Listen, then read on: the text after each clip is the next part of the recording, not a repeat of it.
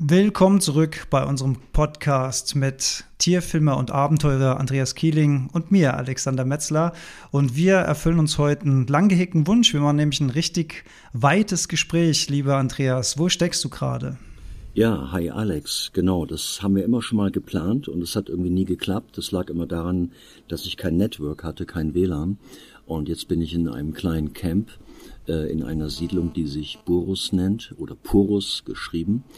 Äh, das ist west-nordwestlich, äh, im Norden eigentlich schon Namibias im sogenannten Kaokefeld. Die nächste Siedlung ist äh, Sesfontein.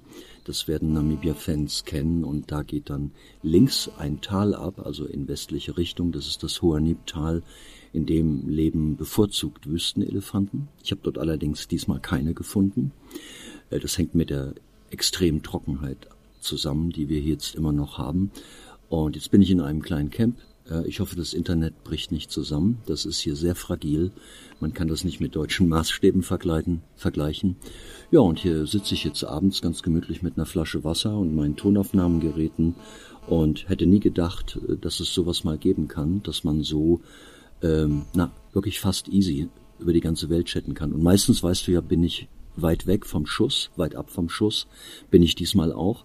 Aber da habe ich kein Internet. Hier habe ich's und deshalb können wir jetzt das erste Mal, sozusagen Premiere, unseren Podcast äh, aus Namibia machen.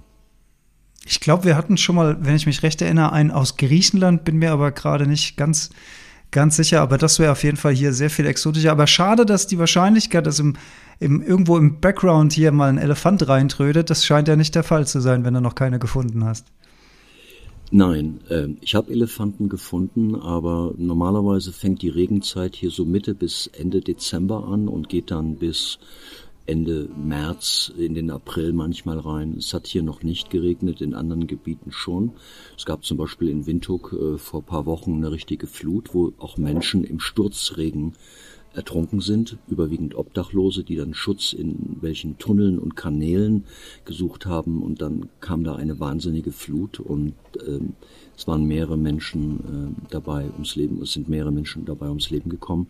Äh, leider auch äh, sogenannte äh, Street Kids, die wirklich auf der Straße leben, kein Zuhause haben, die in diesen Betonröhren, also diesen Wasserdurchlassröhren äh, übernachten und, und da von, der, von den Flutwellen überrascht wurden. Aber hier ähm, gibt es äh, noch keinen Regen. Es ist sehr dramatisch, es ist sehr, sehr trocken.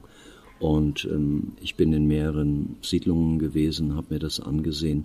Die Menschen äh, graben mittlerweile die bestehenden Brunnen immer tiefer. Man ist mittlerweile auf 12, 13 Meter tiefer angekommen. Das heißt, die Solarpumpen schaffen das gar nicht mehr, das Wasser von aus dieser Tiefe anzusaugen und hochzufördern. Und äh, man lässt jetzt einfach Eimer runter, um an das letzte Wasser ranzukommen, äh, um damit selber Wasser zum Trinken zu haben und äh, auch für die Tiere. Und äh, ich habe das Wasser selber getrunken, also zum Teil lebe ich auch davon. Das Wasser wird immer mineralhaltiger. Das ist ja nicht schlecht, aber es wird auch immer salziger. Und äh, das macht es äh, für, für mich fast nicht mehr genießbar. Also man kann es trinken. Muss dir vorstellen, das ist so wie wenn man Ostseewasser trinkt ähm, wo der Salzgehalt eigentlich auch nicht sehr hoch ist, aber man hat danach immer mehr Durst und müsste eigentlich ganz äh, ja, natriumchloridfreies Wasser trinken. Und das ist nicht das erste Mal, dass das hier in Namibia passiert. Und aber die Menschen haben Angst, weil es gab mehrere große Trockenperioden hier. 2015 war eine und davor und danach und dann in den 90er Jahren des letzten Jahrhunderts auch. Und es ist wirklich sehr dramatisch. Und als ich auf der Suche nach den Wüstenelefanten war, also ich habe welche gefunden, habe ich sie aber nicht in diesem Huaneb-Tal gefunden, obwohl es da eine, eine Wasserstelle gibt, die eigentlich nicht versiegt, ähm, sondern ich habe sie auf einem Hochplateau gefunden, ungefähr 20 Kilometer ähm, östlich und ähm, beziehungsweise südöstlich. Und tatsächlich, da ähm, tummelten sich relativ viele Tiere also diese Herde mit den Wüstenelefanten. Ich habe noch nie eine so große Herde gesehen. Es waren insgesamt zwölf Tiere. Äh, alle Elefanten der Erde leben im Matriarchat. Das heißt, die Anführerin ist ein weibliches Tier, eine erfahrene Leitkuh und äh, nicht im Patriarchat, wie, wobei Rudeltiere fast ausgenommen Löwen äh, leben eigentlich fast alle im Matriarchat. Naja, jedenfalls ist ähm, die Herde groß gewesen. Es waren, sind zwei Kälber dabei, ungefähr ein Jahr alt. Ich habe äh, bei mir auf der Seite bei Facebook auch schon ein paar Bilder hochgeladen. Ich habe ganz schlechtes Network hier und ich hoffe nicht, dass unsere Verbindung jetzt zusammenbricht. Deshalb ähm, ja, setze ich auch jetzt gerade nur so wenige Posts ab. Aber es ist dramatisch und äh, das wird sich zuspitzen. Es ist hier noch kein Tropfen Regen gefallen. Hier sind zwar immer schwarze, dunkle Wolken und Blitze zucken und es donnert und du denkst, jeden Moment geht die Welt unter und dann auf einmal wird es dunkel. Es wird abends, es ist jetzt, ähm, was haben wir jetzt für eine Uhrzeit? Muss ich mal gucken. Also hier ist es jetzt halb, halb neun, ähm, 20.30 Uhr und es ist jetzt gerade fast ganz dunkel. Ähm, vielleicht hörst du das im Hintergrund. Hier sind so ein paar äh, Grillen am Zirpen und äh, irgendwie äh, noch ein paar, ja, es geht so langsam los mit den Nachtvögeln. Also es gibt hier Nachtschwalben, es gibt Eulenvögel, ähm, ähm, Spotted Eagle Owl, Bubu africanus, der schwirrt hier rum, fängt kleine Nagetiere ein. Es gibt jede Menge Schlangen hier, Skorpione. Und äh, jetzt erwacht so eine ganz andere Welt, aber ich habe oder ich werde von hier aus definitiv keinen Elefanten Trompeten hören. Mhm. Aber schön, dann haben wir zumindest schon mal ein paar Grillen im Hintergrund. Ich höre sie noch nicht, es, die werden wahrscheinlich durchs Internet rausgefiltert. Aber wenn ich später deine Spur bekomme, dann höre ich die auch. Und wir sind nur eine Stunde auseinander von der Uhrzeit, ne, Namibia. Also wir haben jetzt hier Ortszeit 19.30 Uhr. Das macht ja äh, Namibia auch zum ähm, angenehmen Urlaubsort, gerade für Europäer, also kein Jetlag und so weiter. Ähm, wie ist denn das mit dem Tourismus? Da wird viel, wird viel getan, auch zum Schutz der Tiere. Wie, wie kann ich mir das vorstellen? Ja, es wird eine Menge getan, weil der Tourismus ist äh, die zweitwichtigste Einnahmequelle des Landes. Die wichtigste ist äh, Uranium, Uranium, also Uran. Äh, es gibt drei Minen, die sind in der Nähe von Swakopmund, werden allerdings ähm, alle von chinesischen Konzernen bewirtschaftet und geführt. Namibia kriegt trotzdem relativ viel Geld. Es sollen drei weitere Minen eröffnet werden. Das Problem ist, ich wollte das nur mal kurz erzählen, weil es eigentlich spannend ist, äh, das Uran sitzt ähm, in diesem Fall in Granitgestein. Das wird zermahlen und muss mit Wasser extrahiert werden, aber nicht mit Salzwasser, sondern mit Süßwasser. Und deshalb ähm, werden erstmal mehr Wasserentsalzungsanlagen gebaut, leider nicht für die Menschen, sondern um das Uran zu bekommen.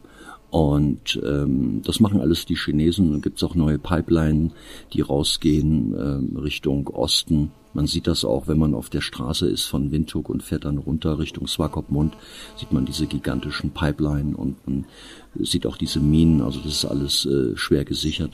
Und da wird dann so ein Konzentrat erstellt, das nennt man dann Yellow Cake und das ist extrem schwer, also sehr dichtes Material Uran hat ungefähr so eine Dichte wie, äh, wie Gold, also auf der Dichteskala liegt so ungefähr bei 20.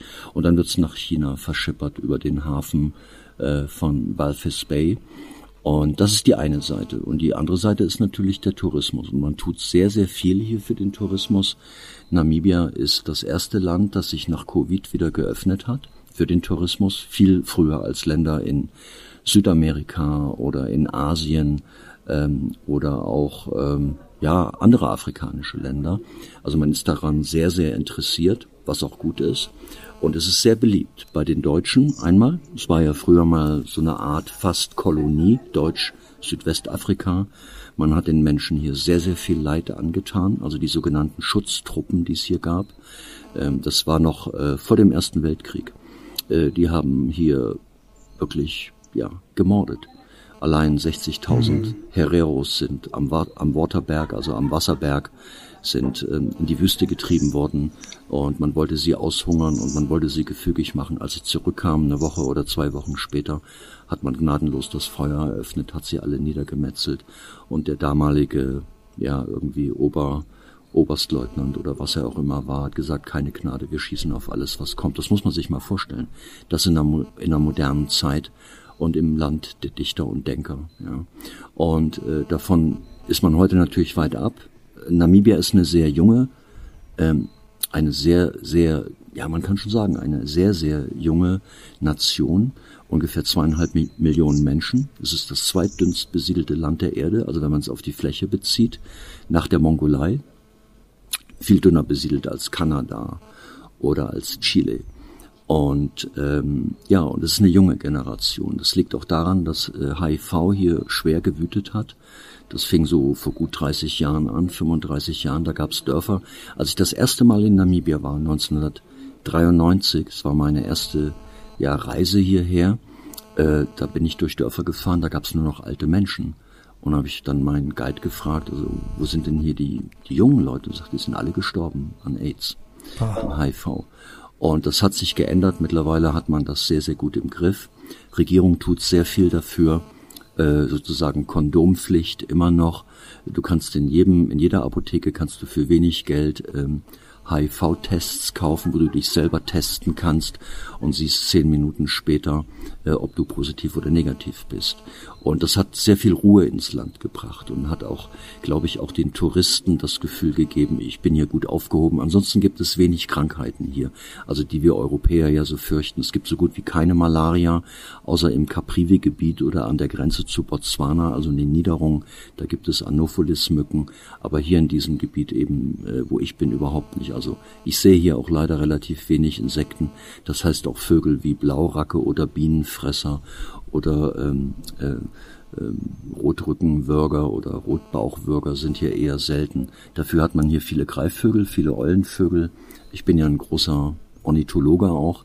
Ich weiß nicht, ob du es weißt, aber ich habe meine Examsarbeit, also meine Masterarbeit sozusagen über Uhus geschrieben. Und ich habe das erste Mal hier in meinem Leben, äh, diesmal auf der Reise, eine äh, African Barren Owl, also auf Deutsch nennt man sie Schleiereule, gesehen und ich bin total aus dem Häuschen gewesen. Und es gibt auch ein Foto, das wolltest du noch posten, wo ein junges Mädchen eine tote Schleiereule hochhält. Äh, die ist bei denen äh, gegen, gegen das Haus geflogen, aus welchem Grund auch immer, wahrscheinlich war sie nicht gesund. Und ich habe das Mädchen dann äh, mit, mit dieser Schleiereule fotografiert. Also das nur nebenbei. Ich sehe hier regelmäßig, ähm, man nennt sie ähm, African Spotted Eagle Owl. Auf Deutsch würde man sagen Flecken, Fleckenuhu. Äh, der Scientific Name, der lateinische Name ist Bubu africanus. Also hier sind viele Eulenvögel unterwegs, weil nachts, was ich eben schon sagte, erwacht hier eine ganz andere Welt. Das ist übrigens auch ein Grund. Namibia liegt ja sehr hoch. Ich bin jetzt hier so auf glaube ich, 1200 Meter Höhe, also nicht so hoch, aber Windhoek zum Beispiel liegt auf 1500 Meter. Und wenn man hier ankommt, muss man sich erst ein bisschen akklimatisieren. Man hat keinen Jetlag, mhm. aber wenn man joggt oder sich körperlich, so wie ich, betätigt und die Berge hoch und runter krapselt, denkt man, Donnerwetter, was ist denn hier los? Äh, wie, wieso bin ich schon außer Atem? Das liegt einfach an der Höhe, ne? dass man noch nicht so gut angepasst ist. Im Sommer, also in unserem Sommer, ist ja hier der Winter. Ich hatte hier sozusagen die Winter, unsere Wintersonnenwende äh, gefeiert und bin übers Feuer gesprungen, habe allen Facebook-Freunden ähm, ja alles Gute gewünscht. Hier war natürlich Sommersonnenwende, der längste Tag, die kürzeste Nacht und es gibt unfassbare Sternenhimmel hier. Das wiederum führt dazu, dass speziell im Winter, wenn die Luft extrem klar ist und trocken ist sie eigentlich immer, dass auch ganz viele Hobbyastronomen aus, speziell aus Deutschland nach Namibia reisen. Und glaub mir, ich kenne nur zwei Länder, wo der Sternenhimmel so klar ist. Das ist meine zweite Heimat Alaska da hat man auch gigantische Sternenhimmel, wo man die Milchstraße sieht und sagt, das glaube ich nicht. Wie, und man hat auch kein Fremdlicht, was irgendwo einstrahlt, also von Städten oder Luftverschmutzung. Das gibt's hier nicht, es sei denn, man hat einen Sandsturm. Und, ähm, und das ist eben Namibia mit diesem unfassbaren Sternenhimmel. Deshalb kommen eben auch Hobbyastronomen hierher und ähm, ja, und machen ihr Ding. Also das wäre für mich ein schöner Grund, da auch mal hinzureisen, denn das ist auch ja, so eins von meinen ja, es ist wirklich so, es gibt so zwei Dinge, die ich wirklich unbedingt noch sehen will. Das eine sind so die Nordlichter. Das stelle ich mir total schön vor. Die hast du wahrscheinlich auch schon Sicher. oft gesehen. Fairbanks, äh, Alaska. Also schau einfach in äh, meinen neuen Bildband rein. Äh, Andreas Kieling, 30 Jahre äh, Tierfilm. Da sind äh, ein paar sehr schöne Nordlichtaufnahmen drin, auf der letzten Seite im Abspann sozusagen, wo die Fotocredits sind und so weiter. Und äh, das ist Alaska. Viele, viele Reisen, ich will das jetzt nicht, ich bin ein großer Nordlicht-Fan und Fotograf und Filmer, deshalb viele fahren auf die Färöerinseln, nach Island, äh, nach Nordnorwegen, mhm. da kommen tolle Bilder her, die sind aber meistens von einheimischen Fotografen gemacht, weil du da oft, sagen wir mal, man fährt nach Island und du hast eben anderthalb Wochen äh, nur Overcast, also bewölkten Himmel. Und du siehst gar nichts äh, weil du, die Nordlichter scheinen nicht durch die Wolken durch oder du hast nur einen ganz platzen Schimmer. Und Fairbanks, Alaska liegt eben ganz trocken im Inland von Alaska, so ziemlich zentral. Da gibt es mittlerweile von der University of Alaska Fairbanks gibt es richtige Glasdome, die sind beheizt und da laufen Lüfter drunter und da sitzt du einigermaßen warm mit einem Glas Rotwein und, und kommst aus dem Staunen nicht raus und guckst dir die Nordlichter an. Und hier eben in, in Namibia ist das unfassbar, dieser klare Himmel und Hobbyastronomen hoffen, hoffen ja immer einen neuen Stern zu entdecken also das, was man weit entfernt sieht, sind ja keine Planeten, sondern sind eben alles Sterne. Und äh, dem einen oder anderen gelingt das sogar. Also ich komme immer aus dem Staunen nicht raus, wenn ich hier bin. Es ist unfassbar. Aber ich glaube, die meisten, ja, Entschuldigung. Ja, das, das kann ich mir vorstellen. Das zweite wäre neben den Nordlichtern eben mal so ein atemraubenden Sternenhimmel zu sehen, weil das geht ja in Deutschland gar nicht. Also zumindest im Rhein-Main-Gebiet, da wo ich bin, kannst du es sowieso knicken, da hast du Lichtverschmutzung ohne Ende. Allein der Frankfurter Flughafen leuchtet hier alles in der Umgebung aus. Also da siehst du die, die typischen Verdächtigen am Himmel, aber so einen richtigen Sternenhimmel hast du ja gar keine Chance mal zu sehen. Ja, selbst bei uns in der Eifel, also da wo ich lebe, in der Hocheifel, äh, in der Nähe von Adenau, ist es genau dasselbe. Wir haben Abstrahlung, Lichteinfall. Ich kann genau sehen, wo Köln ist. Ich kann sehen, wo ja eigentlich die Kölner Bucht be beginnt, äh, wo Wesselingen liegt äh, und so weiter. Das heißt, es wird eigentlich nie richtig dunkel. Dementsprechend hat man auch ganz, ganz selten eben einen klaren Himmel. Das ist selbst bei uns so. Deshalb fahren ja auch Leute in die Atacam-Wüste, die ja auch sehr hoch liegt, oder eben nach Namibia oder eben nach Alaska, um das beobachten zu können.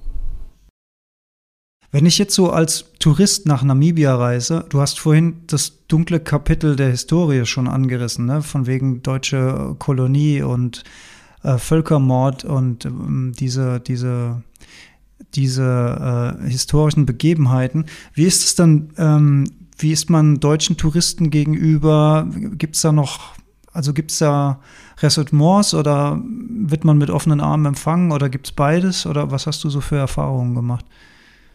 Also man wird wirklich sehr herzlich mit offenen Armen, sehr, sehr freundlich hier empfangen.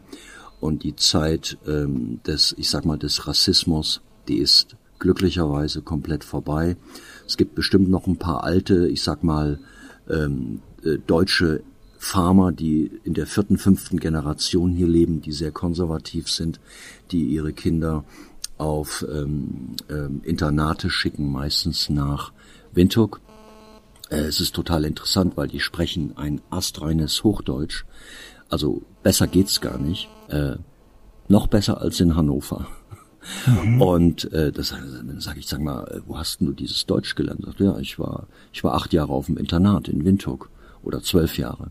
Und das sind alte deutschstämmige Familien, die irgendwann mal ausgewandert sind. In der Regel, als eben Namibia so was wie eine Kolonie wurde, Deutsch-Südwestafrika nannte man das damals. Die ersten kamen an in äh, Walvis Bay das liegt äh, etwas südlich von, äh, von Swakopmund. Das sind Küstenstädte. Swakopmund hat man auch versucht, eine Hafenmole zu bauen. Das ist nie richtig gelungen. Walvis Bay ist ganz gut. Hentes Bay, dann oberhalb von Hentes Bay. Hentes Bay liegt, wiederum liegt 70 Kilometer nördlich von Swakop. Ähm, dann fängt hier schon die Skelettencoast an, wo viele Schiffe ähm, einfach havariert sind und ähm, dann an Besatzung ist an Land gegangen und man hat dann überall auch Knochen gefunden. Das nannte man diese Küste, die äh, Skelettküste. Die, die Sailor konnten sich zwar, also die Matrosen oder die, die Crew konnte sich an Land retten und ist dann eben in der Wüste verdurstet. So, das ist die alte Zeit, das ist alles vorbei. Heute sind das alles touristische Orte. Ich selber war das erste Mal in meinem Leben diesmal äh, ähm, in Sandwich Harbor. Das liegt nochmal so circa 60 Kilometer südlich an der Küste von Namibia, da gehen die, höchst, die höchsten Dünen der Erde, gehen direkt bis ans Meer. Also die Dünen, also wenn man sagt hoch, die sind 120, 140 Meter hoch. Das ist gewaltig, das äh, ist ein ganz toller Treibsand. Hier gibt's auch gewaltige Stürme. Die, die, die Sturmseason sozusagen, wenn es sehr windig wird hier, ist überwiegend im August. Ich bin schon ein paar Mal auch im August hier gewesen. Da fliegt dir der Sand wirklich ins Gesicht. Aber Juni, Juli ist noch sehr gut. Und dementsprechend sind viele Touristen hier. Und Sandwich Harbor ist eben so eine, so ein Ort. Man nimmt dann ein Tide Table mit, also praktisch einen Gezeitenkalender. Und man fährt mit einem Geländewagen durchs Watt zu diesen hohen Dünen und fährt am besten mit ablaufendem Wasser also wenn Ebbe einsetzt, der Tidenhub ist hier nicht gewaltig groß, zweieinhalb Meter, schätze ich mal so. Und dann hat man Chance, sich das da anzugucken und äh, macht seine Fotos und, und lauscht der alten Historie. Da hat ein deutscher Adliger gelebt in Sandwich Harbor. Der hat eine äh, Buschmann-Frau. Das ist, also hier gibt es verschiedene, na, ich sag mal einfach, äh, äh, Volkstypen. Hereros, Ovambos, Damaras. Ähm, dann natürlich auch die Himbas bei denen ich gerade bin. Hier leben aber auch Hereros. Das sind, wo die Frauen so geschmückt sind mit diesen tollen alten Brokatkleidern, die weitergegeben werden von Generation zu Generation. Und es ist einfach ihre traditionelle Kleidung. Und das sind die Überlebenden, die man damals eben vor dem Ersten Weltkrieg zusammengeschossen hat am Wasserberg. So, und ähm, die leben alle sehr friedlich hier. Das ist ganz wichtig zu wissen. Also alle ich, ich nenne es jetzt einfach mal so Volksstämme, die hier leben, Nation, nee, Volksstämme. Es ist eine Nation mit verschiedenen Volksstämmen. Die waren nie kriegerisch und sie sind es bis heute nicht. Und das ist eben der große Unterschied zum Beispiel zu Kenia, wo es sehr viele immer kriegerische Stämme gab und noch gibt, also nicht nur Maasai, auch andere. Oder Maasais wiederum sind untereinander unterteilt. Die haben sich früher die Frauen geklaut, haben sich gegenseitig überfallen, haben sich Vieh weggenommen. Und diese kriegerischen Aktivitäten ähm, spiegeln sich heute manchmal noch wieder, gerade so vor den Wahlen in Nairobi. Da wird es manchmal ganz schön ungemütlich, auch in der Stadt. Und das wirst du hier in Namibia nicht erleben. Es ist ein ganz friedliches Volk, es ist eine friedliche Nation. Touristen sind hier very welcome. Äh, die meisten Touristen allerdings kommen ja auch, auch aus Deutschland. Hier sprechen eben auch viele ein bisschen Deutsch. Dann spricht man eben auch noch Herero. Man spricht Afrikaans. Man spricht, äh, ja, das sind eigentlich die, die drei Hauptsprachen. Und dann eben die ganzen Dialekte äh, eben von den Damaras, von den Himbas und so weiter. Und deshalb zieht es Deutsche auch immer wieder hierher. Das ist das eine und das andere ist eben, es ist ein unfassbares Land. Ne? Also es ist voll mit, äh, und es ist eben ein unfassbares Land. Es ist voll mit so unterschiedlichen Eindrücken. Man hat äh, große Gebirge, man hat die Spitzkoppe. Es ist ein einzelner, mehr oder weniger solitär stehender, sehr spitzer Berg, Spitzkoppe, dann den Waterberg oder Wasserberg, dann das äh, äh, äh, äh jetzt komme ich gerade nicht drauf, Irondo, Irondo, Irondo Gebirge, äh, wo es die tollsten Kristalle zu finden gibt. Man kann da selber ähm, äh, buddeln. Ich sag's nochmal, Erondo, Erondo Gebirge. Äh, da gibt es äh, eine Lodge, die heißt Aiaiba. Da hat man einen Blick, wo man glaubt, man ist nicht auf dieser Welt. Also umsonst ist nicht der alte Mad, Mad Max Film hier gedreht worden. Umsonst ist ah. nicht, umsonst ist hier nicht der alte Mad Max Film gedreht worden mit Mel Gibson und Tina Turner, also Teile davon, weil es ist so bizarr. Und dann natürlich diese großen Sanddünen, die Wüsten. Und es ist eben nicht Meskalin, wo man sagt, äh, ist ja nichts los in der Wüste, sondern man hat eben Springböcke, Oryxantilopen, äh, Wüstenelefanten, Wüstengiraffen. Es gibt hier noch eine ganz kleine Population an Wüstenlöwen, die leben tatsächlich in der Namib und sind, ich habe noch, noch nie einen gesehen, doch einmal aus der Ferne, sind sehr scheu, weil sie auch bejagt werden. Und es ist einfach ein Land der Superlative und deshalb fahren auch, glaube ich, gerne so viele Deutsche hierher. Im Sommer gibt es hier auch sehr viele Italiener. Also mit Sommer meine ich, wenn hier Winter ist, also äh, Juni und Juli kommen sehr viele Italiener auch hier runter, weil sie das Klima sehr mögen. Es ist preiswert, das muss man auch wissen. Und äh, die finden das hier auch ganz toll. Und in Italien ist es dann ziemlich heiß, egal ob man in der Toskana ist oder an der Adria. Und man kommt eben sehr, sehr gerne nach Namibia. Und die Flüge sind recht preiswert. Es gibt Direktflüge, wahrscheinlich auch von Rom nach Windhoek. Frankfurt, Windhoek ist ist eine Nacht. Ne? Du bist da und bist in einer komplett anderen Welt. Und du bist bei freundlichen Menschen. Und das Wetter ist toll. Es regnet nicht, keine muffigen Menschen. Äh, es ist irgendwie, du bist in Afrika. Und das zeichnet einfach Namibia aus. Also das ist doch eine ganz tolle Werbung für das Land. auch gerade dieses Gefühl, in Afrika zu sein. Ne? Ich war ja dreimal in, in Südafrika und als ich zum ersten Mal in Südafrika war, war, also ich, man hat ja so seine naiven Vorstellungen, wie Afrika aussieht. Und äh, dann denkt man, überall sieht so aus. Und als ich zum ersten Mal in Südafrika war, ich, war ich eben so krass überrascht, wie europäisch das alles auf mich gewirkt hat. Also von der die, die, die, die, die, die Häuser, die Arten, dann diese ganzen Wein. Also ich habe mich ja teilweise gefühlt wie, wie im Rheingau zu Hause. Ja, äh, in, in, Stellenbosch, in, Rhein, in ne? Rheinhessen. Am Kap unten. Ja, genau, zum ja, Beispiel. Klar.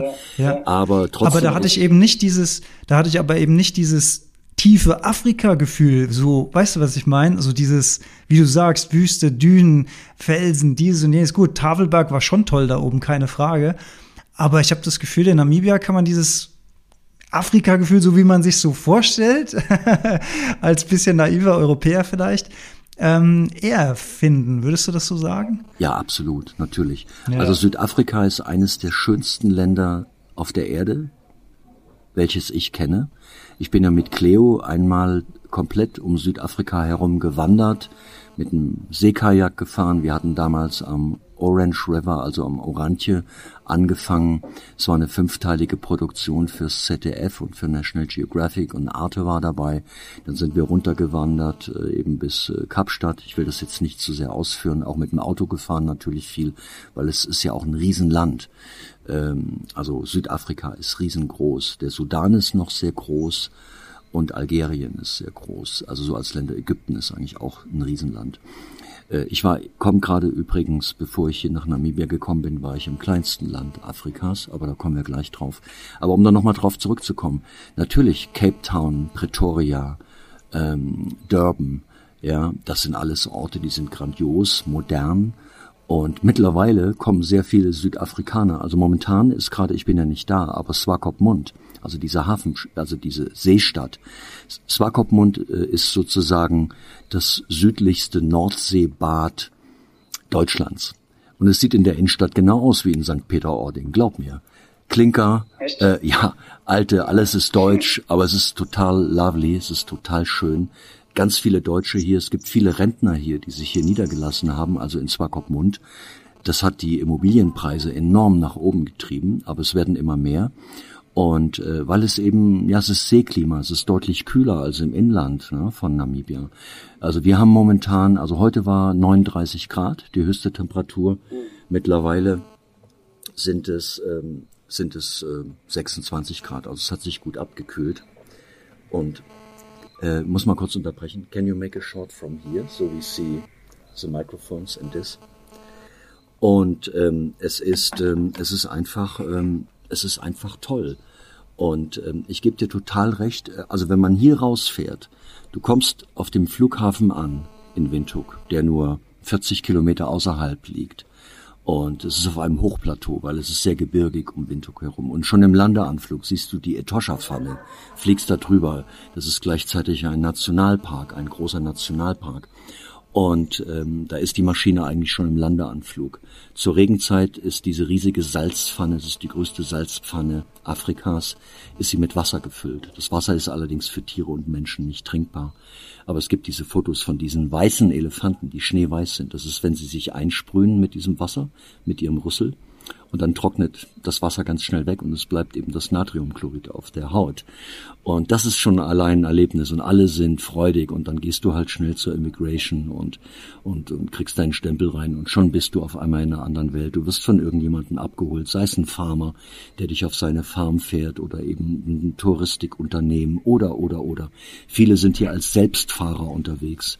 Es ist überhaupt kein Problem in diesem Land hier einfach sich äh, einen kleinen Allradwagen zu, zu mieten es gibt mittlerweile große Autovermieter äh, in Windhoek und du hast, äh, du hast einfach die Möglichkeit, sei es jetzt eine ganz kleine Suzuki-Gurke oder du hast eben einen, einen großen ähm, Toyota Land Cruiser und bist unterwegs und kannst ein Zelt mitnehmen. Es ist kein Problem, äh, eigentlich auch hier frei zu campen. Also man sollte bestimmte Sicherheits äh, ein, Regeln unbedingt einhalten. Das ist ganz, ganz wichtig. Aber das ist alles machbar. Und deshalb ist es, weil es ist eben nicht so wie in Kenia. Also ich bin ein großer Fan von Kenia, auch von Tansania und von Simbabwe erst recht. Aber es ist nicht dasselbe. Namibia, it's a free country. So, und äh, hier ist jeder willkommen. Ja, und wie gesagt, allein die Tatsache, dass jetzt viele Südafrikaner ihren Weihnachts- und ihren Neujahrsurlaub speziell in Swakopmund äh, verbringen, also Swakopmund ist gerade crowded with people, so also ist über übervoll und alle sind leicht beschickert und trinken das gute deutsche Bier aus der Windhoeker Brauerei, was immer noch nach dem Reinheitsgebot von 1514 gebraut wird und alle sind okay. happy und, und, alle sind happy und sind gut drauf. Viele gehen angeln, Brandungsfischen ist hier ein ganz großes Thema für Klippfisch und für Kabeljau. Äh, ich selber habe äh, einen sehr großen Kupferhai äh, gefangen. Es war eigentlich nicht geplant und wir haben dann ganz behutsam ins seichte Wasser ähm, buxiert. Äh, der Hai, also Kupf, es war einer der größten, die wohl dieses Jahr gefangen wurden, war ungefähr zwei Meter, du weißt, Angler übertreiben immer, ich übertreibe jetzt nicht, er war ungefähr zwei Meter fünfundneunzig lang, wog ungefähr 145 Kilo, das konnte man nur so schätzen, es gibt da so Skalen und äh, wir haben ihn die ganze Zeit bewässert, das ist natürlich ein großes Weibchen gewesen und dann haben wir ihn wieder ganz behutsam ins Wasser geschoben und flupp, schon war er wieder weg. Also das ist hier alles möglich. Es gibt einen sehr ausgeprägten Jagdtourismus hier. Das heißt, deutsche Jäger fahren sehr gerne nach Namibia und jagen auf den Farmen und ähm, erfüllen sich dann, na, ich sag mal jetzt ihren Lebenswunsch ne, oder Traum. Was, was schießen die dann da? Ja, die schießen dann zum Beispiel einen großen Kulu, das ist die zweitgrößte Antilope Afrikas. Die größte ist die Elan-Antilope, die lebt hier auch endemisch. Äh, Springböcke, äh, dann eben diesen, diese Oryx-Antilopen äh, und, und, und. Ich bin da nicht so drin, aber Warzenschweine, mhm. Warzenschweinkeiler, das Fleisch wird alles, glaub mir, bis zur letzten Sehne verwertet. Hier wird alles verwertet. Sehr ich habe hab Neujahr ähm, hier gefeiert äh, mit meiner, ja, ja, mit, mit ja, einer Namibianerin zusammen. Wir waren bei ihren Eltern ähm, auf der Farm. Äh, die lag nochmal 40 Kilometer entfernt, 40 Kilometer Offroad. Aber Offroad ist nicht das, was wir in Deutschland oder Offroad verstehen, sondern du gehst in Low Gear, also in eine Getriebeuntersetzung und fährst dann maximal ersten, zweiten Gang, setzt immer wieder auf mit dem Chassis. Dann waren wir äh, bei ihren Großeltern und das sind Hereros und ähm, äh, und äh, die leben da extremst bescheiden. Wir haben natürlich was mitgebracht, Geschenke. Die haben eine Ziege geschlachtet und dann wurde sozusagen Neujahr gefeiert oder ja, Silvester. Und keine Raketen, keine Böller, äh, viel Kirchengesang, Gospelgesang, sind sehr gläubige Menschen hier, ähm, die, die natürlich auch vom, vom Christentum sehr stark geprägt sind und äh, sehr friedliche Menschen. Jeder hat eine Flasche Bier getrunken, das reichte für den Abend. Alle waren gut drauf. Wir haben getanzt bis zwei Uhr morgens und ähm, Ediel, also das ist ihr Name, Ediel, äh, wir, wir haben uns, ja, am nächsten Morgen hatten wir Muskelkater vom Lachen und vom vielen Tanzen. Vom, Lachen, okay. ja. Der Brunnen allerdings, das was ich eben sagte, die sind mittlerweile, ich habe es jetzt nicht genau gezählt, aber sie sind auf 13 Meter Tiefe. Es gab dort einen, einen Mann, äh, der sehr gut äh, Deutsch spricht, äh, Entschuldigung, Englisch spricht. Der hat nämlich mal in einer Goldmine gearbeitet, ähm, hier in Namibia, im Erondo, Erondo-Gebirge Jetzt habe ich es richtig ausgesprochen. Und ähm, der hat mir sehr viel gezeigt, sehr viel erklärt. Und da war es auch so. Du musst dir vorstellen, da gibt es kleine Felder, die sind, also kleine Felder, auf denen mittlerweile nichts mehr wächst. Alles ist verdorrt. Der Mais ist verdorrt, die Hirse ist verdorrt. Und äh, ähm, die Felder sind vielleicht 70 mal 40 Meter groß. Da hat er einen Graben drum gegraben, selber mit der Hand ausgeschaufelt, ungefähr 1,50 Meter tief, wegen den Elefanten hat dann ähm, eine Dornbuschhecke ähm, dort angelegt, also hat auch also Akazien Dornbusch äh, dorthin gebracht, hat Schnüre gespannt, an denen er äh, leere ja Cola, Fanta und Bierdosen aufgehangen hat, um die Elefanten davon weg, fernzuhalten. Und ähm, er hat nichts gegen Elefanten, aber er sagt, ich habe sieben Kinder und ähm, fünf Töchter und zwei Söhne und die muss ich durchbringen. Ich lebe hier und ich kann wirklich keinen Elefant hier in meinem, auf meinem Feld äh, gebrauchen. Die vernichten uns die Ernte. Das ist die Realität. Ja. Und das ist auch ein ja. Grund, warum eben in einigen Gebieten, äh, ich will jetzt keine Namen nennen, wer das ist und so weiter, aber einfach die einheimischen Farmer, also die afro-namibianischen Farmer, äh, die legen dann entweder Melonen oder auch ähm, na, diese Pumpkins, wie heißen sie auf Deutsch? Ähm, Kürbis. Kürbisse aus ne? und, und injizieren die mit E605. Das kannst du hier überall billig kriegen. Die Elefanten fressen das, wenn sie kommen und verenden dann. Und das tun sie natürlich, also diese Methode machen sie nicht äh, im Etosha Nationalpark. Da sind sie auch sehr, sehr gut geschützt von Rangern und vom Nationalpark insgesamt. Da sind ja auch viele Touristen. Aber hier draußen im Kaokefeld ist das eben einfach so. Ähm, hier draußen im Kaokefeld ist das eben einfach so, dass hier sehr viel Menschen am Existenzminimum leben. Das ist wirklich so. Du siehst keinen, du siehst keinen Dicken hier. Ja, die sind alle dünn, schlank, haben lange Beine. Gut, das ist auch typbedingt. Ja, es sind hager, zum Teil sehr groß gewachsen. Also 1,80 Meter für eine Frau ist hier keine Seltenheit. Männer sind hm. interessanterweise nicht größer. Die haben dann dieselbe Größe. Die Himbas sind auch sehr groß und haben extrem lange Beine. Das sind die, die sich mit dieser äh, Paste einschmieren, ähm, mit dieser Eisenoxidpaste und Butterschmalz. Diese rote. Äh, ja, ja, bitte was? Hm. Diese rote Paste, ne? Ja, es ist nicht rot, es ist ein rotbraun, es ist eine Paste, die wird aus Eisenoxid äh, hergestellt, wird zermahlen und wird mit, in der Regel ist es äh, Rinderfett, also Milchfett, sowas wie Ghee, Ghee oder, oder mit äh, Schaf- oder Ziegenfett äh, gemischt und dann ist es gleichzeitig sozusagen Sonnenschutz und es ist auch ein Schönheitsideal. Männer tun es nicht, die sind pechschwarz, also nicht pechschwarz, aber sehr, sehr dunkel in der Hautpigmentierung und die Frauen benutzen das, äh, die reiben auch ihre Haare damit ein. Himba-Frauen äh, waschen sich auch nicht mehr, ähm, wenn sie äh, spätestens nicht mehr, wenn sie in die Pubertät kommen. Männer allerdings auch nicht. Dafür gehen sie äh, jeden Abend so in eine in ein so eine Art Iglo, also eine ganz kleine Hütte und räuchern sich ein mit ähm, ja mit Kräutern und mit Gewürzen und mit zum Teil auch mit Elefantendung, der trocken ist und das hält Parasiten vom Leib und da die Luft hier eh sehr trocken ist, also ich trage mein Hemd jetzt seit über einer Woche und glaub mir, ich riech nicht nach Schweiß. Ich habe riesige Salzflecken auf dem Hemd drauf, es ist weiß vom Schwitzen. Man trinkt hier in der Regel, wenn man, wenn man kann, wenn man so viel Wasser hat, ungefähr vier bis fünf Liter am Tag. Das ist wichtig. Man pinkelt auch nur zweimal. Das andere wird einfach so verdunstet. Ja, es ist unglaublich. Äh, ich kriege hier gerade einen Anruf rein, wir müssen mal kurz unterbrechen. Ich gehe natürlich nicht dran, mhm. es wird gleich vorbei sein. Ah, du hörst es, ne? Wahrscheinlich. Ja, das macht aber nichts. Ist ja alles real.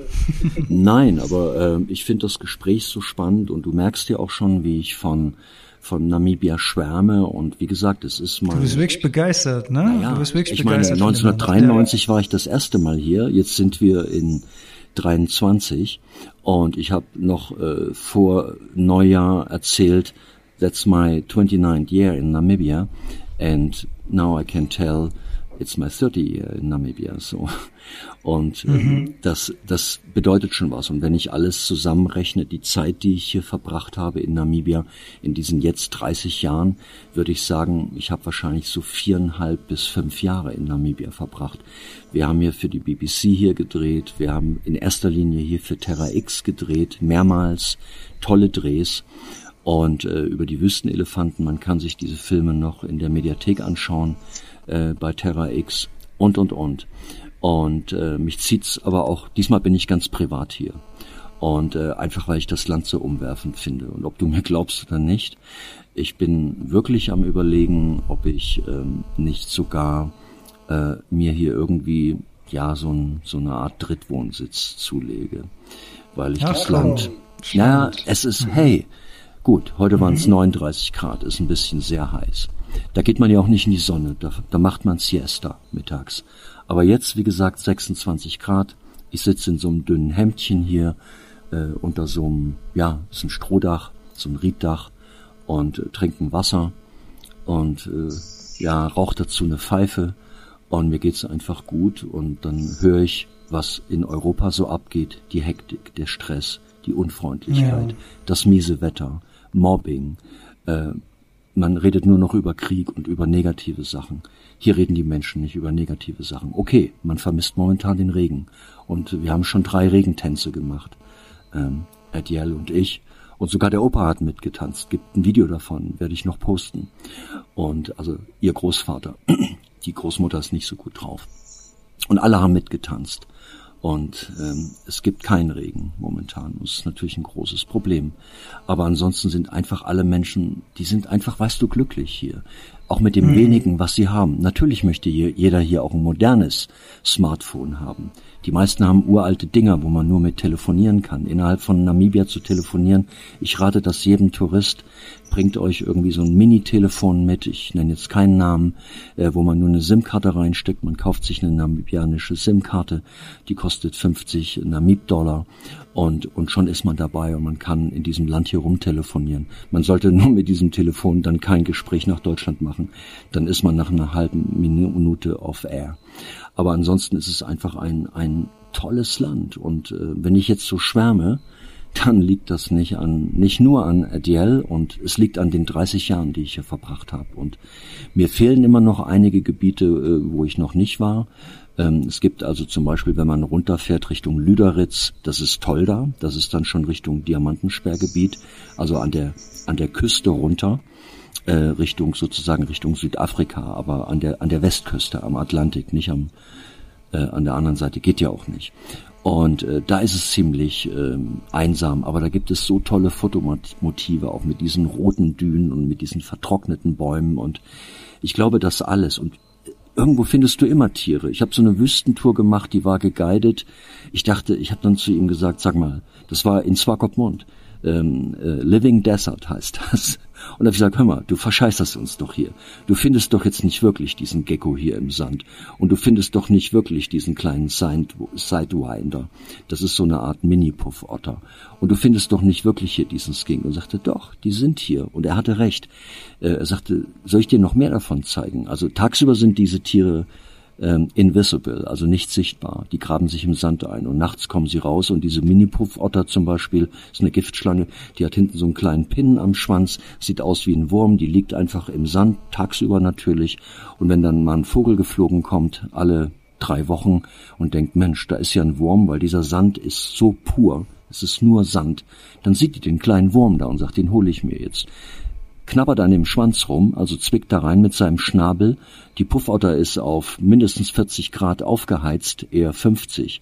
Die schnellt aus dem Sand hoch, weil sie ja nur mit einem halben Zentimeter Sand bedeckt ist, beißt in den Vogel rein, lässt ihn wieder los. Der Vogel macht noch ein paar Umdrehungen, ist tot. Also ich rede jetzt von Kleinvögeln.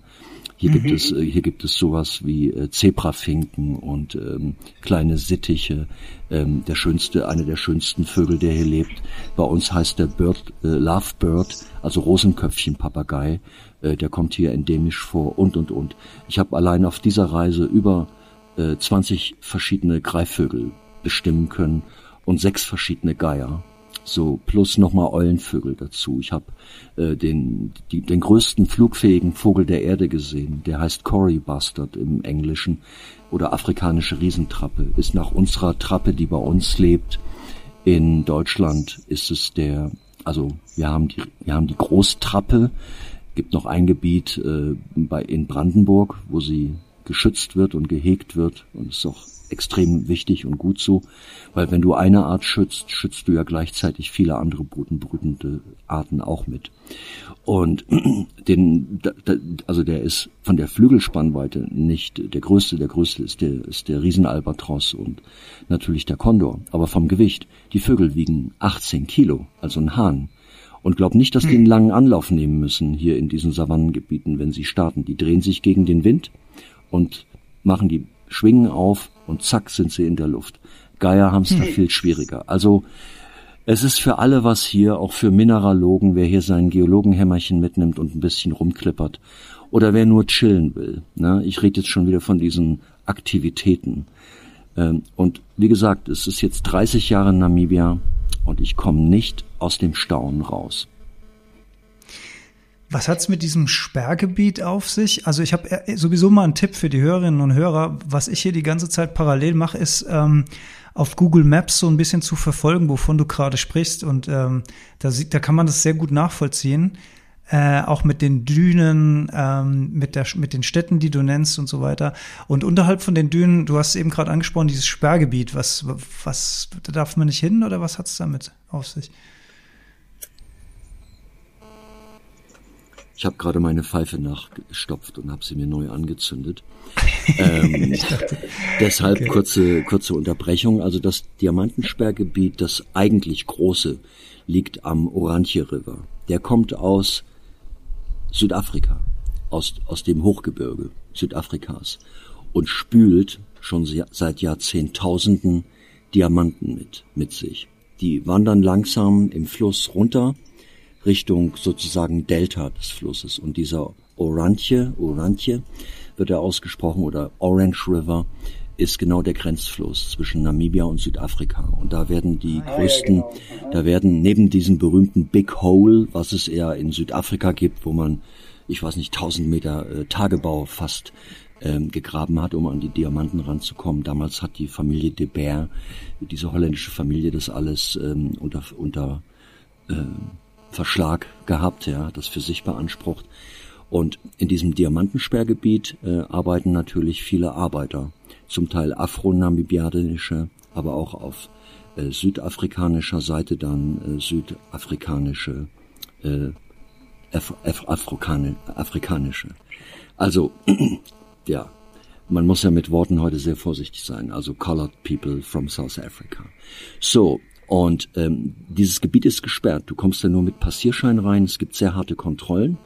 Und ähm, man, die arbeiten dort eine Woche, zum Teil zwei Wochen.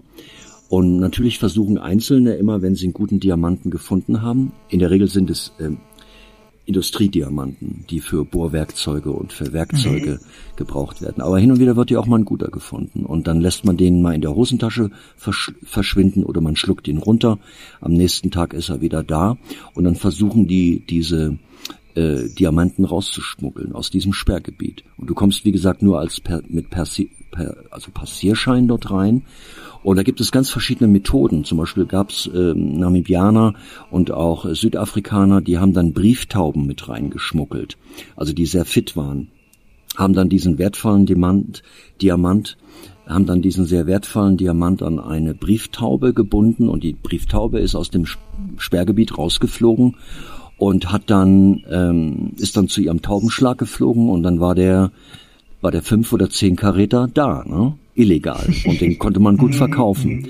Als Cleo und ich und das ganze ZDF-Team im Diamantensperrgebiet gedreht haben, auf südafrikanischer Seite, hat man uns reingelassen, es war ja auch alles vorbereitet, wir hatten Permission und so weiter, waren drin, sondern haben uns das alles angeguckt und da gab es einen Mann, ich werde den Namen nie vergessen, George Moses. Es ist ein weißer ähm, Südafrikaner, ähm, der eine riesige Narbe durchs Gesicht hatte. Der war ein, früher war er Kampfschwimmer bei der südafrikanischen ähm, Navy und lebt, also bei der Marine, lebt mit ungefähr 25 Katzen in einer kleinen Hütte. Total athletischer Typ und der ist als Taucher unterwegs und saugt jeden Tag mit, mit Rohren und oben auf dem Schiff sind gewaltige Pumpen das Delta ab also ein Teil des Deltas, ist also unter Wasser, arbeitet wie ein Bergungstaucher. Und dann, er weiß nicht, ob er jetzt mal einen großen Diamanten hat oder nicht, das wird einfach angesaugt, hoch aufs Schiff, da wird es schon mal vorgesiebt, vorsortiert und siehe da, irgendwann ist doch mal ein ganz dicker Klunker dabei. Und selbst der sagt, hier rauszukommen ist nicht so einfach, also ihr werdet euch auf einiges gefasst machen. Na jedenfalls, wir waren dann wieder nach äh, zweieinhalb Tagen draußen, am Gate, alles abgesperrt mit Elektrozäunen und dichten Zäunen. Und dann äh, sagte der, der, sagten die da von so einer Art wie Zoll, ihr geht jetzt durch die Durchleuchtung durch. Ne? Also da ist eine ziemlich starke Strahlung.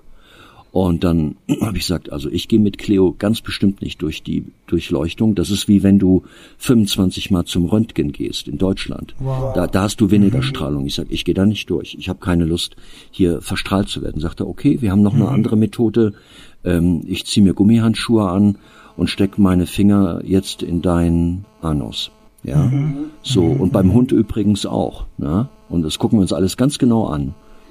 Und also wirklich, no kidding. Das war sein, waren seine kurzen Bemerkungen. Da kannst du dreimal sagen, du arbeitest fürs ZDF und, und für Terra X und für National Geographic. Das interessiert die überhaupt nicht. Und naja, jedenfalls habe ich dann gesagt, okay, Cleo, einmal, das wird uns wohl nicht schaden. Cleo ist 15 Jahre alt geworden, ziemlich alt für einen hannoverschen Schweißhund dann gehen wir halt da durch. Ne? Dann musst du einen Moment stehen bleiben. Es gibt so einen Film. Also habt ihr euch, habt ihr euch für die, habt ihr euch für die Strahlen entschieden? Ja, ja. Es gibt, äh, du kriegst doch mhm. keinen, du kriegst keinen Hodenschutz oder ein Brustschutz für Frauen. Du marschierst da so durch. Es gibt so einen lustigen Film, The Secret Life of Walter Mitty mit Ben Stiller. Da kommt er zurück. Das ist so ein Film, da entwickelt er sich von so einem, ja, eigentlich so einem Fotoarchiv-Mann, äh, der für, für Live, für Time, für das Magazin arbeitet, dann zu so einem richtigen Globetrotter. Und dann ist er auch wieder zurück in den USA, dann wird er auch so durchleuchtet. Und so muss man sich das vorstellen. So war das da auch. Und das ist eben das Diamantensperrgebiet. Das ist eben das Diamantensperrgebiet. Da werden heute heute noch jede Menge Diamanten gefunden, äh, auch hochkarätige, reine, lupenreine Diamanten, die dann sogar zu Brillanten äh, geschliffen werden. Die werden zum Teil dann getrennt. Das macht man überwiegend in Holland. Das ist dann nicht mehr äh, die Sache äh, Südafrikas oder Namibias, sondern das macht, macht dann die Familie De Beer und ihre, keine Ahnung, äh, 7000 Angestellten und die verarbeiten das dann. Und dann Breakfast bei Tiffany. Ja. schöne, schöne Geschichte zum, zum Ende und das, ja, das ist dann wahrscheinlich, ja gut, da gibt es ja wahrscheinlich auch Touristen, die da irgendwie durchgeführt werden, ne? Ich wollte gerade sagen, da vielleicht eher nicht hinfahren als Tourist, aber wahrscheinlich ja, kann man da. Also auf namibianischer ja. Seite ist es mehr, äh, ist es weicher gespült. Es gibt auch Diamantensperrgebiete, die, wo nicht mehr gearbeitet wird, aber wo immer noch Diamanten gefunden werden, aber es lohnt sich nicht. Die kann man besichtigen, füllt man nochmal so ein Permit aus und äh, da wird man auch kaum kontrolliert. Aber wir haben es damals eben auf südafrikanischer Seite gemacht, äh, weil der Film spielte nun einfach äh, da Andreas Kieling mitten durchs wilde Südafrika. Kann man noch in der ZDF-Mediathek sich anschauen. Ist eine unfassbare Geschichte. Als Cleo und ich nach sieben Wochen zurückkamen, und äh, sie wollten Cleo nicht, aber das ist eine andere Geschichte, da erzähle ich nochmal drüber, glaube ich, in einem eigenen Podcast, weil da haben sich so mhm. unfassbare Dinge ereignet in Südafrika, du glaubst es nicht. Also alles interessante, schöne Geschichten. Aber schaut's euch mal an. Andreas Kieling mit, mitten durchs wilde Südafrika. Es gibt ja auch dieses mitten durchs wilde Deutschland, der Fünfteiler, wo ich mit Cleo entlang der deutsch-deutschen Grenze gewandert bin, diese 1430 Kilometer. Das grüne Band, ein bisschen verharmlost, aber es war ja mal sehr politisch und sehr mörderisch und sehr, ja, es war einfach auch, es war sarkastisch und alles. Ähm, ja, das dazu. Äh, ich würde jetzt gerne noch drei Stunden mit dir äh, über Namibia mindestens sprechen. Aber äh, bevor ich ja diesmal nach, das machen wir auch nochmal. Also ich hoffe, dass der Podcast gut ankommt. Ähm, Abenteuer Namibia.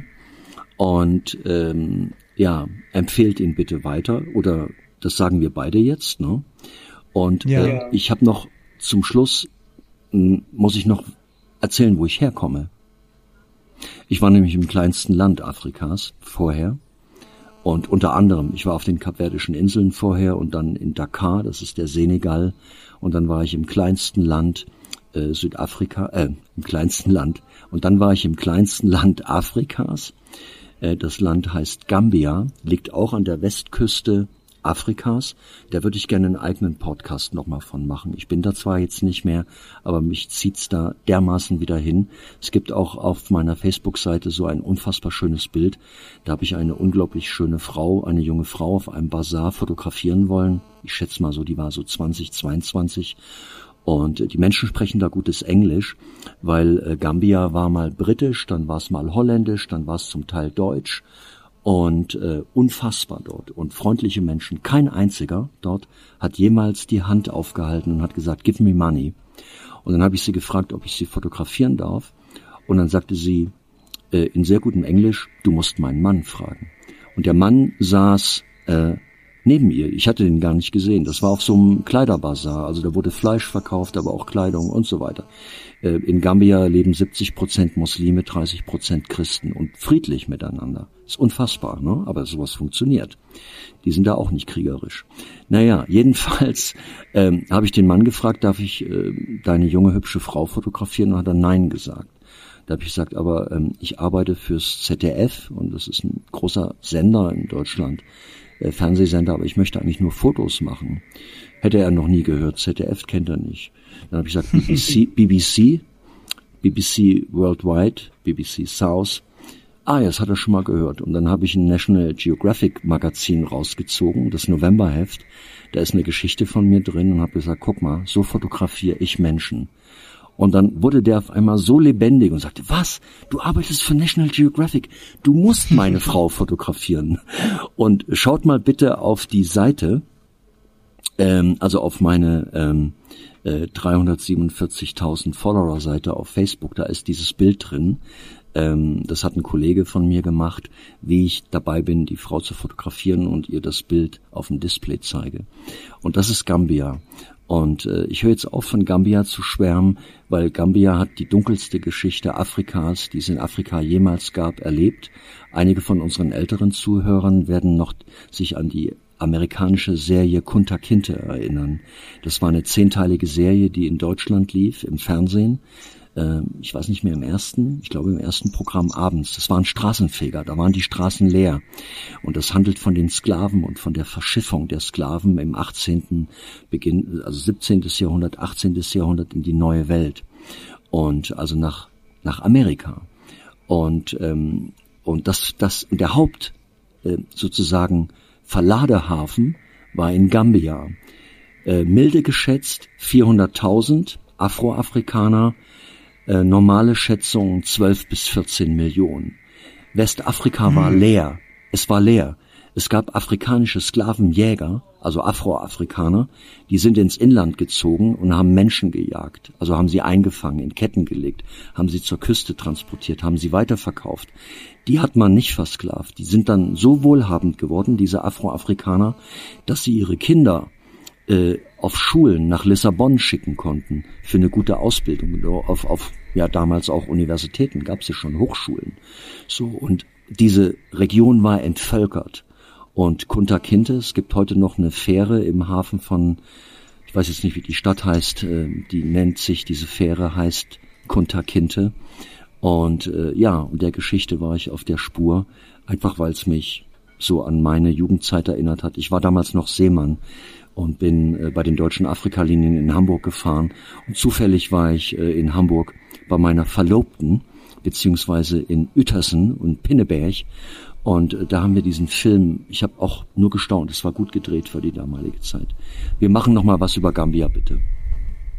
Da ist, glaube ich, viel Stoff noch für eine weitere Folge, wie ich das da Afrika, ja. Afrika ja. ist auch flächenmäßig ja ein Megakontinent. Der wird ja immer unterschätzt. Andere denken immer, das ist irgendwie so wie Südamerika oder Nordamerika. Es ist ja viel größer. Deshalb laufen äh, Abläufe hier auch viel langsamer ab. Die Evolution hat hier begonnen, auch unsere, im Hochland von Äthiopien, am afrikanischen Grabenbruch in den Simian Mountains. Da ist Lucy gefunden worden. Also das Skelett, ich glaube 2,3 Millionen Jahre alt und dann in die USA gebracht worden zum Untersuchen. Mittlerweile ist es wieder in Addis Abeba. Gut so. Die Deutschen rücken die Knochen, äh, die in Berlin lagern, immer noch nicht raus. Ja, man mhm. hat irgendwie, man hat Namibia läch lächerliche drei oder fünf Millionen Euro geboten, um die Skelette von von getöteten Himbas, Hereros, Ovambos äh, einfach behalten zu können. Nambianer haben gesagt, wir wollen unsere toten Verwandten zurück. Und wenn es nur die Knochen mhm. sind. Deutschland weigert sich im Prinzip. Das muss man sich mal vorstellen. Eines der kultiviertesten Länder der Erde. Ich höre jetzt ja, auf, sonst, ja, sonst geht mir die Pfeife aus. Einfach nicht zusammen mit, mit, dem, mit dem Selbstbild, was wir haben von unserem Land, passt sowas überhaupt nicht zusammen. Ja, das, was wir von uns ja. haben. Ähm, geh mal raus in die große, weite Welt, ja, Hänschen klein. Und äh, dann wirst du sehen, wir sind natürlich immer noch willkommen, weil wenn wir im Ausland sind, verwandeln wir uns, ja. Wir verwandeln uns in freundliche, lebenslustige Touristen.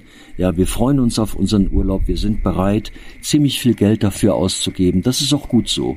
Der eine fährt in Robinson Club, der andere mietet sich eben in, in Windhoek einen kleinen Geländewagen und, und äh, rattert damit äh, drei oder vier Wochen durch Namibia und kommt total gechillt zurück. So, und das sind wir im Urlaub. Aber es gibt eben auch das andere Bild von uns und das ist eben von Hektik, Stress, Magengeschwüren, Burnouts und von dieser ewigen Angst, dass uns Schlimmes passiert. Äh, da ist es geprägt. Kein Land auf der Erde hat so viele Versicherungen wie wir, also die wir privat abschließen. Ja, das sagt ja auch einiges über uns auf. Frag mal hier jemanden äh, nach einer Haftpflichtversicherung oder na, na gut, eine Autoversicherung müssen sie ja auch haben, aber ja, das ist es eben. Das ist der große Unterschied. Ich höre jetzt auf zu labern. Also mittlerweile ist auch bei dir, mittlerweile ist auch bei dir im Hintergrund richtig was los. Das finde ich sehr, sehr schön. Und was mir auch echt gut gefällt, nebst dem, dass ich heute echt viel über Namibia gelernt habe und richtig Reiselust auf dieses Land bekommen habe, du wirkst super entspannt. Also es war, du wirkst so richtig schön chillaxed, wie man heute sagt. Das ist auch richtig schön zu hören. Das freut mich auch sehr, sehr für dich. Und ähm, dann wünsche ich dir noch schöne private Tage da vor Ort. Ja, es ist eigentlich jetzt zu Ende, mehr oder weniger. Ich brauche von hier ungefähr anderthalb Tage, um äh, nach Windhoek zurückzukommen. Am Anfang Offroad äh, Strecke, wie ich sie beschrieben habe. Danach Gravel Road mit Wellpe Wellblechpiste und äh, und dann eben asphaltierte Straße und dann fährt sich's relativ easy. Es ist Linksverkehr hier, äh, das heißt die Lenkräder an den in den Autos sind rechts aber man hat es relativ schnell raus. Vor allem ist hier nicht so viel Traffic, also hier ist kaum Verkehr. Es gibt viele Unfälle hier, man muss vorsichtig fahren. Es ist immer gut, sein, seine Headlights anzuhaben, defensiv zu fahren und nicht diesen Wahnsinn zu machen, den wir zum Teil in Deutschland äh, verzapfen und sich messen zu wollen, wer ist der Schnellste, ja. Und äh, das, das gibt's hier nicht. Trotzdem sind hier relativ viele Unfälle. Ich glaube, einige Fahrer überwiegend äh, Kraftwagenfahrer, die kommen mit ihren großen Trucks von Botswana rüber oder aus South Africa oder von Sambia oder Zimbabwe, äh, zum Teil auch von Angola äh, und äh, die sind einfach übermütet. Aber ansonsten äh, Autofahren macht hier Spaß. Du machst die Musik an, hörst Pink Floyd oder The Doors oder was auch immer, am besten afrikanische Musik. Und deshalb bin ich auch so mega gechillt. Und ich hoffe, dass dieser zu dass ich hoffe, dass dieser Zustand auch noch möglichst lange anhält. Ich fürchte, wenn ich zurück bin in der Mühle in Deutschland, äh, dann werde ich die Augen schließen und ich weiß nicht, äh, du wirst es nicht glauben, äh, was du hier hörst, äh, sind Grillen, Zikaden und es sind auch einige Frösche, Frösche dabei. Fr Frösche, sagt der Rheinländer, also der Eifler. Hähnchen, Frösche. Und äh, ja, jetzt erwacht so langsam hier die afrikanische Nacht. Und ich werde jetzt mal ein schönes Windhoek-Lager äh, frisch gezapft äh, trinken. Danach hat man, das schmeckt ungefähr so wie, ich will jetzt keine Reklame für deutsche Bier machen, aber wie ein gutes Pilsner aus Deutschland. Und es ist richtig lecker. Und ich glaube, ich glaube sogar, weil die Solaranlage heute funktioniert hat, dass es gut gekühlt ist und dass es richtig gut schmeckt. Und also dann genießt es, es sei dir, es sei dir von Herzen gegönnt. und, und vielen lieben Dank für, für diese, ja, für diese Reise nach Namibia. Ja, ich fand es total für. schön. Ja, gar nicht für. Und, wir, wir machen das nochmal bitte. Wir, wir, führen das fort. Ja. Ich hätte ja, noch so viele, ich hätte noch so viele Reisetipps ähm, äh, über oder für Namibia. Äh, wir müssen das fortfahren. Und ich glaube, ähm, ja, wenn man ein bisschen Afrika-affin ist. Afrika ist eben ja ein Traum für viele, für, für US-Amerikaner, mittlerweile auch für Menschen aus Asien, für Europäer sowieso. Und Namibia ist ein ganz, ganz, ganz tolles Einstiegsland. Und wenn man einmal hier war, dann fährt man vielleicht beim nächsten Mal ein Stück weiter nach Sambia, nach Simbabwe, nach Botswana. Es sind fast offene Grenzen. Meinetwegen auch nach Südafrika. Und du willst nicht mehr nach Hause, glaub es mir. Ich möchte hier bleiben. Bitte.